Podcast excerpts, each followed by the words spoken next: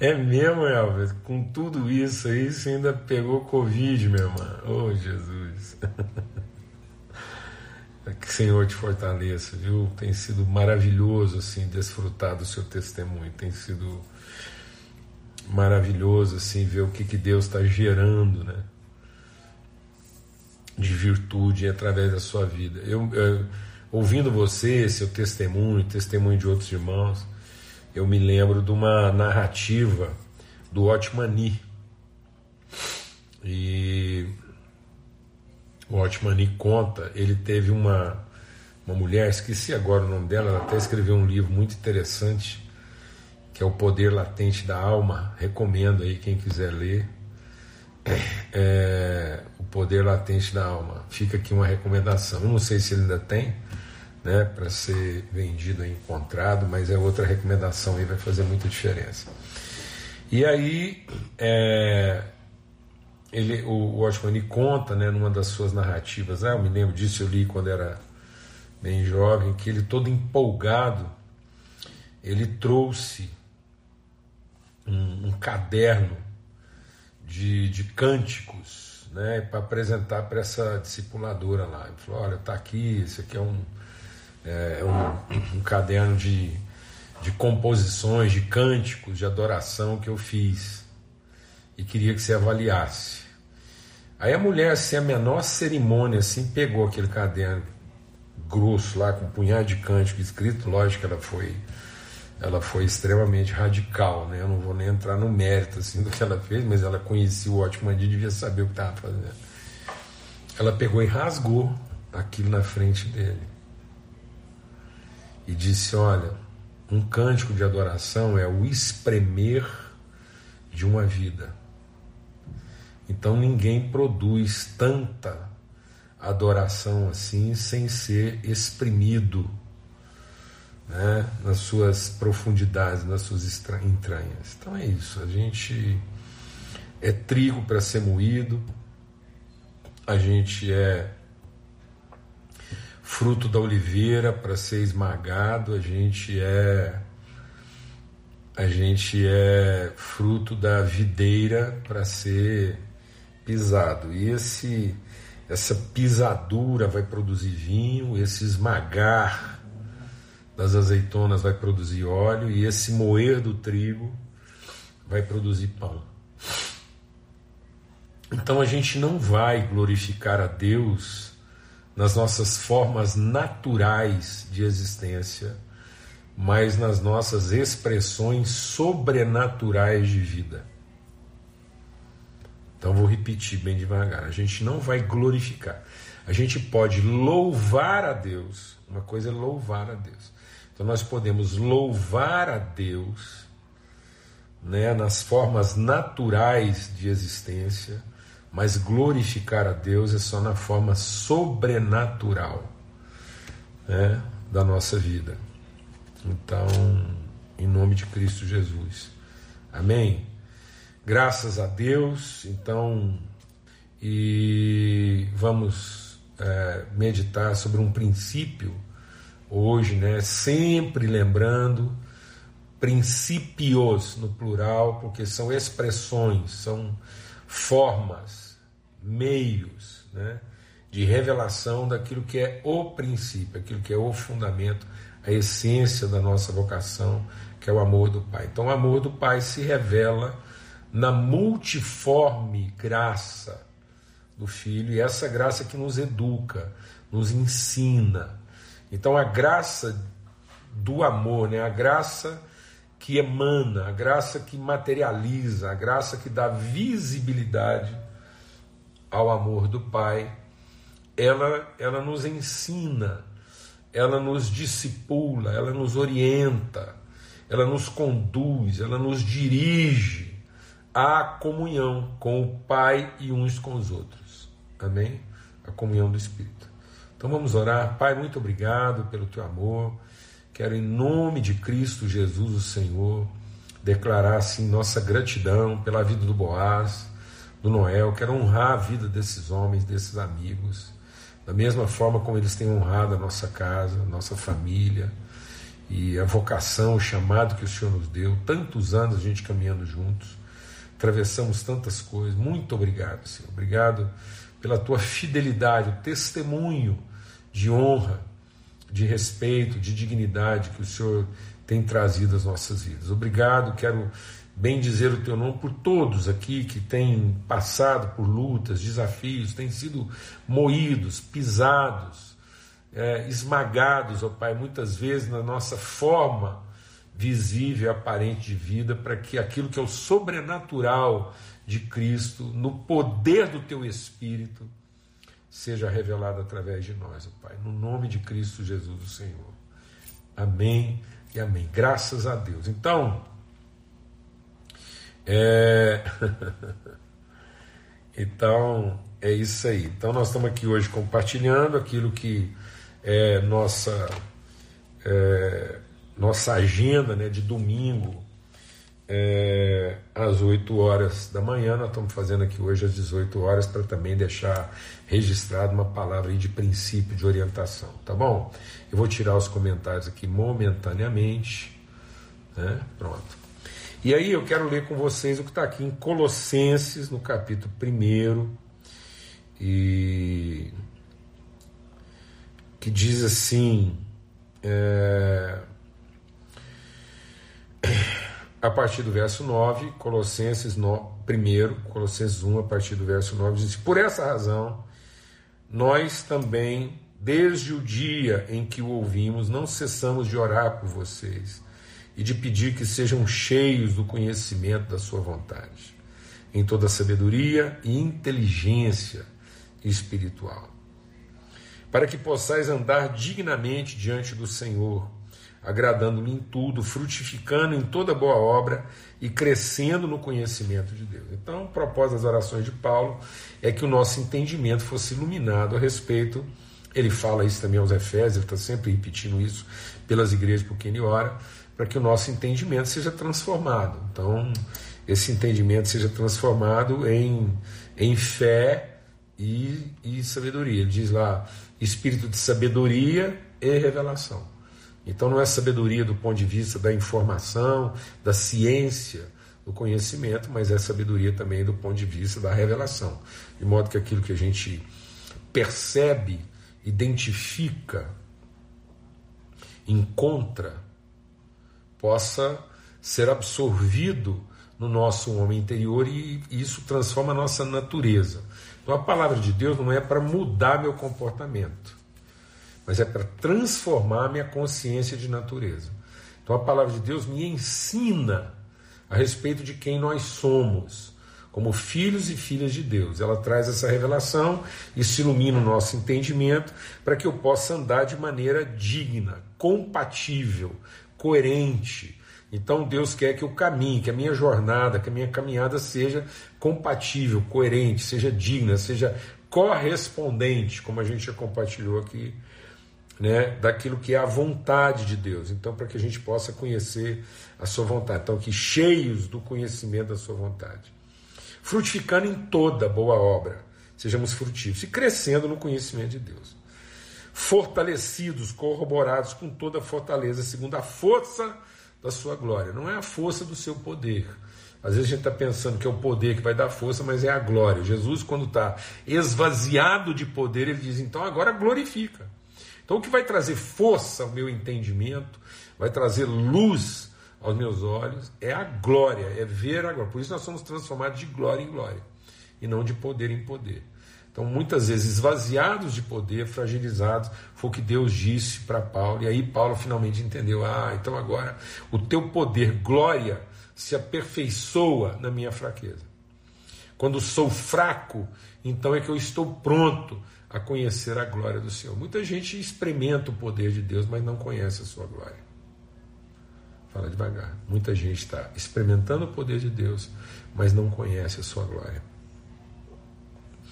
Em toda paciência e longanimidade, com alegria então é para que haja alegria. Então, é essa, essa, esse esmagar, essa dor, é óleo. Isso é óleo, óleo da unção, óleo da cura, óleo da revelação. Então, quando eu estou sendo esmagado, eu estou produzindo cura. Estou produzindo testemunho, unção. É o mesmo óleo que era usado para curar as enfermidades, era o mesmo óleo que era usado para ungir os príncipes, os sacerdotes. Então, esse óleo de revelação, de testemunho, de mesa. Por isso que é os rebentos da oliveira. Então, enquanto eu estou sendo esmagado, cresce dentro de mim a consciência de pertencimento como filho e filha de Deus. No momento em que estamos sendo pisados, sofridos, né, como uvas pisadas, nós estamos produzindo vinho, então é gratidão, a oferta é espontânea. Nós não fazemos uma oferta como quem quer merecer, como quem quer ser reconhecido. É uma oferta alegre. Então, o vinho da alegria, o óleo da unção, essa é a bem-aventurança. A mulher será como videira frutífera, os filhos serão como rebentos da oliveira, e o pai será como o quê? Como aquele que traz o pão, o alimento, o trigo. Então haverá consistência, porque haverá alimento, nós estamos alimentados. Não, não é a partir de uma veneração, não é a partir de uma sublimação, não é a partir de uma, de uma ilusão, não, é a partir de um conhecimento. Eu comi desse pão, eu me alimentei da verdade, eu conheço a verdade e ela percorre as minhas entranhas. Eu, eu tenho parte na verdade revelada, eu sou coparticipante da natureza de Deus, porque eu comi desse pão e agora nós somos esse pão. Nós bebemos desse cálice de uma oferta que é espontânea, que é livre, que não coloca preço, não tem expectativa de reconhecimento e que produz a comunhão, testemunho, a autoridade, onde nessa comunhão toda a verdade compartilhada ela é estabelecida. Então é com gozo, com alegria, dando graças ao Pai que nos fez o que? Idôneos. Ele nos fez dignos não é merecedores, não, é dignos. Porque não, nós não éramos merecedores, nem nos tornamos merecedores.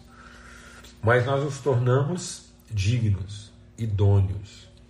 Nós fomos recebidos por uma palavra de adoção. Ele fez, ele empenhou uma palavra conosco. E é por isso que nós temos parte nisso, de participar da herança dos santos na luz. Porque ele nos tirou do império das trevas e nos transportou. Ele, ele nos fez migrar, ele nos fez movimentar, ele nos movimentou de uma de uma percepção, de uma cultura de império para uma cultura de reino.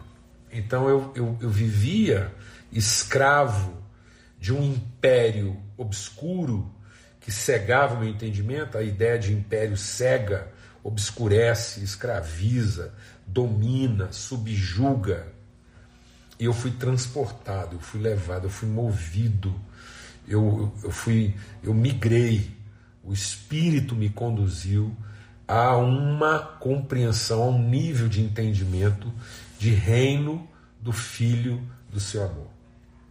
E a gente quer compartilhar aqui então hoje sobre o princípio de reino. O princípio de reino. E por que, a gente quer compartilhar isso hoje? Eu fiz muito empenho a gente estar compartilhando isso hoje é porque nós temos que ser transformados na renovação do nosso entendimento. Como a gente vem compartilhando há muito tempo, muitas vezes a nossa compreensão ela está confusa. Né? O diabo ele nos engana porque ele, ele, ele tem aparência de verdade. Então o diabo ele é pai da mentira não porque ele, ele, ele entrega para nós uma mentira, mas ele ele falsifica a verdade. Ele remove da verdade aquilo que diz que a verdade é verdade. O que, que diz que a verdade é verdade? É o amor. Por isso que seguindo a verdade em amor.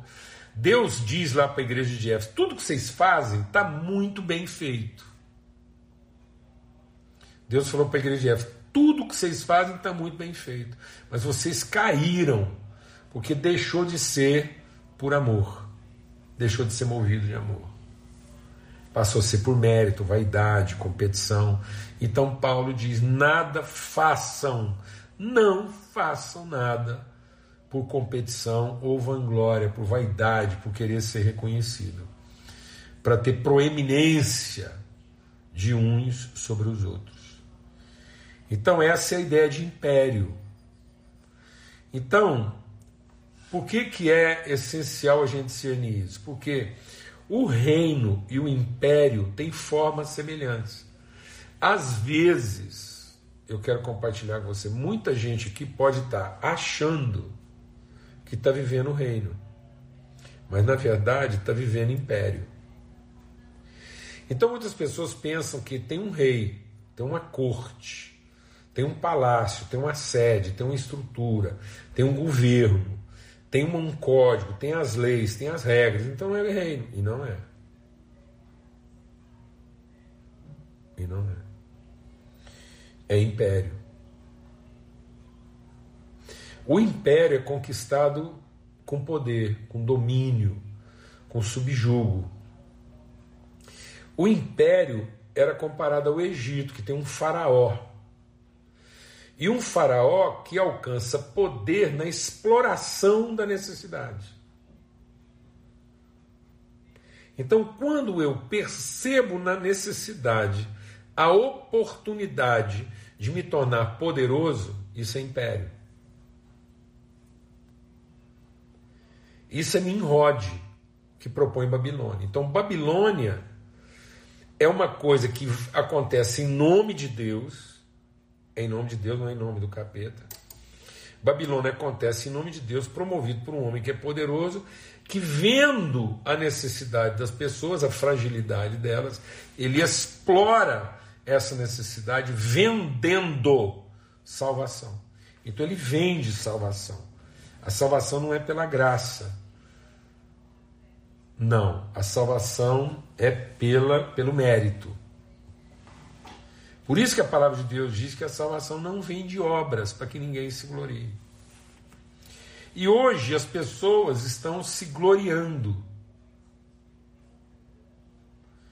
como, como pessoas que podem garantir a salvação dos outros. Então hoje é muita gente oferecendo salvação. Há um preço. Então, beleza, nós podemos te oferecer salvação, nós, nós, nós vamos te oferecer proteção. Isso é máfia. Então, o que, que a máfia fazia? A máfia ela estimulava, ela fomentava a violência e depois vendia proteção. São milícias. Então, muitas coisas hoje feitas em nome de Deus são milícias que fomentam, estimulam o medo, estimulam o senso de desespero, estimulam a ideia de condenação e depois vêm vender salvação a um preço. Então nós, você vai ter a nossa garantia de salvação desde que você fidelize a sua devoção. Isso é império.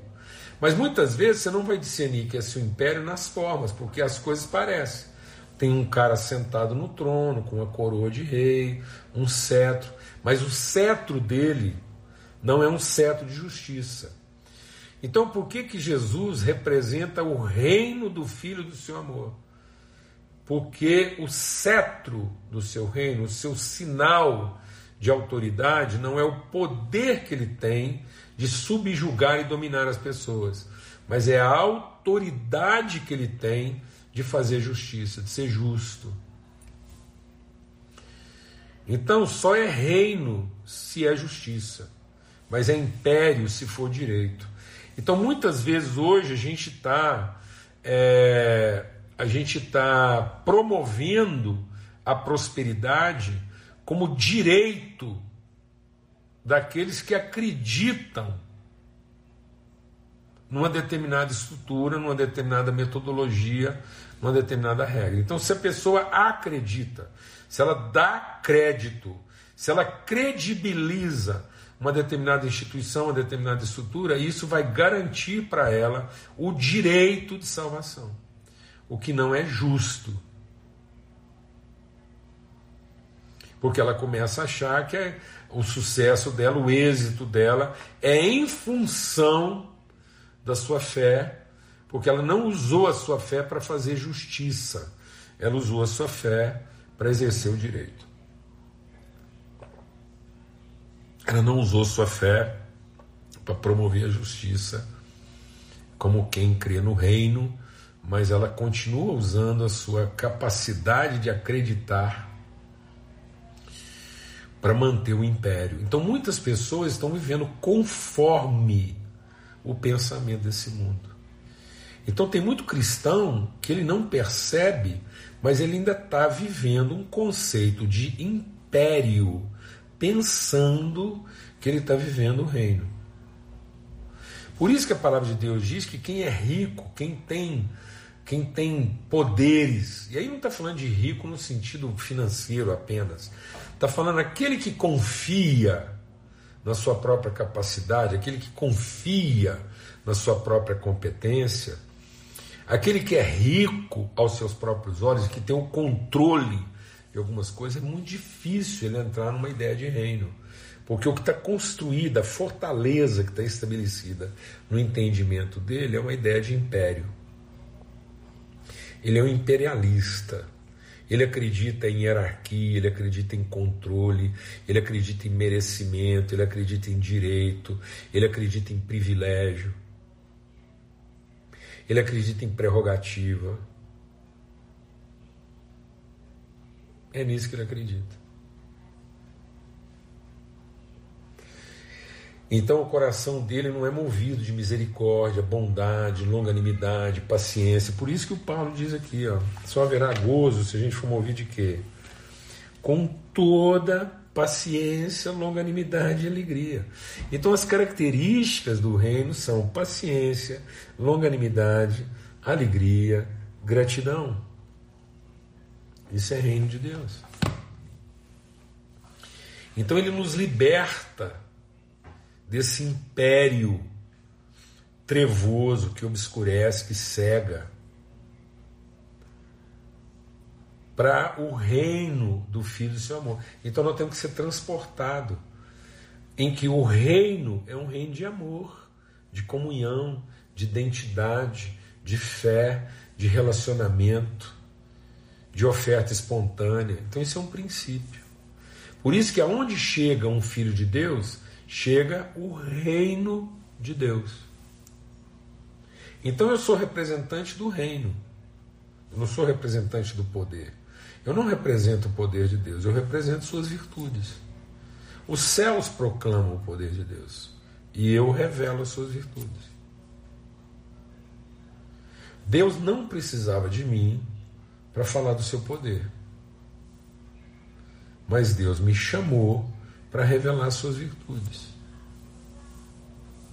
O firmamento, os céus, a natureza, os passarinhos, os anjos, os demônios, toda a criação manifesta, revela o poder de Deus.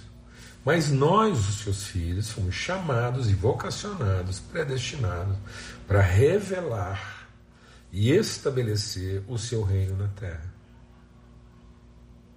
Então eu represento as suas virtudes, independentemente do poder que eu tenho.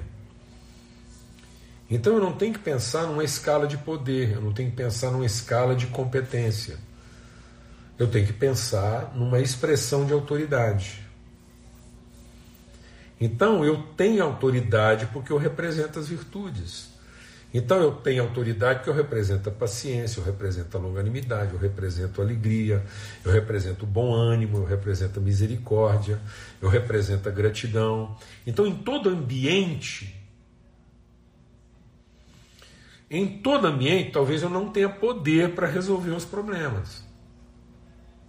Mas eu tenho autoridade para trazer alegria, para trazer esperança, para trazer paciência para trazer ânimo, para renovar a fé, para trazer luz. Porque eu não sou representante de um faraó, de um tirano, de um imperador que se impõe através do poder que ele tem e acumula. Mas eu sou representante de um pai que, por amor, concedeu autoridade aos seus filhos de serem legítimos representantes das suas virtudes.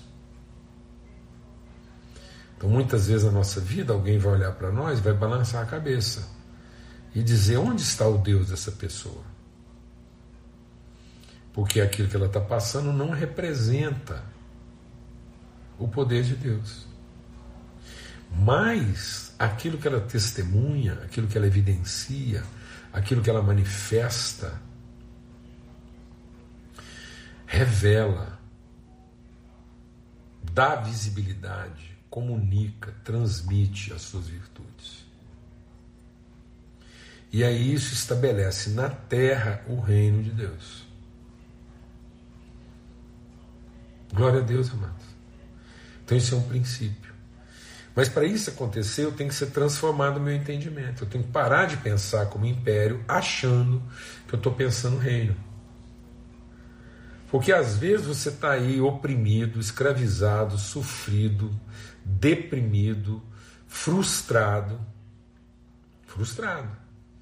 Porque você está pensando império, pensando que está pensando reino. E não está.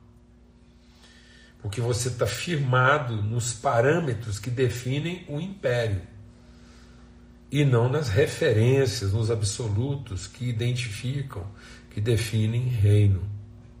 Então o reino é dos filhos, é do amor, é da fidelidade, é da promessa. Amém? Então que você possa viver toda semana da sua vida num princípio de reino. Então, onde a gente chegar essa semana, hoje é o primeiro dia da semana. Então, onde a gente chegar, independente Independente das pessoas estarem reconhecendo ou não, independente de eu estar em vantagem ou não, independente de eu ter poder ou não, independente de eu, de eu estar com tudo resolvido ou não. Onde a gente chegar, é chegado ali naquele lugar o reino de Deus e nós carregamos conosco o cetro desse reino que é o cetro da justiça. Então não estamos ali para fazer justiça. E não para reivindicar direitos. Nós estamos ali para ensinar as pessoas que o reino de Deus é um reino que se revela em justiça e não em direito, em poder, na prevalência de uns sobre os outros. Então, resista, seja resistente a todas essas formas imperiais de falar em nome de Deus. Mas não resista como um rebelde, resista como alguém que se submeteu ao reino. Então, submeta-se ao reino, submeta-se a Deus, seja um legítimo representante digno, idôneo do reino. E aí sim, submisso ao entendimento de reino e representando esse reino, resista ao diabo e ele fugirá de você. Ele fugirá de você. Ele vai evitar. Amém? Agora, não tente combater o diabo com as armas da nossa carne. Não tente combater o diabo com uma, uma, uma estratégia de poder, porque de poder ele sabe muito mais do que nós. De poder ele sabe é tudo. Porque nossas armas são poderosas em Deus para destruir o que? As fortalezas. Fortalezas que se estabeleceram numa ideia de império em lugar de uma consciência de reino. Glória a Deus. Então, submeta-se a essa consciência de reino, seja um, um digno representante idôneo desse reino, e aí você vai resistir ao diabo e ele fugirá de nós, e o reino de Deus se estabelecerá sobre a terra. Uma boa semana, graças a Deus, a gente. Uma semana de primeira não começa na segunda, tivemos tempo aqui hábil para poder nos encontrar, compartilhar essa palavra fortalecemos uns aos outros, alegria mesmo, gratidão. Um forte abraço a todos, fiquem em paz, que o Senhor faça resplandecer o seu rosto sobre nós e nos dê paz. Amém? Até amanhã, se Deus quiser.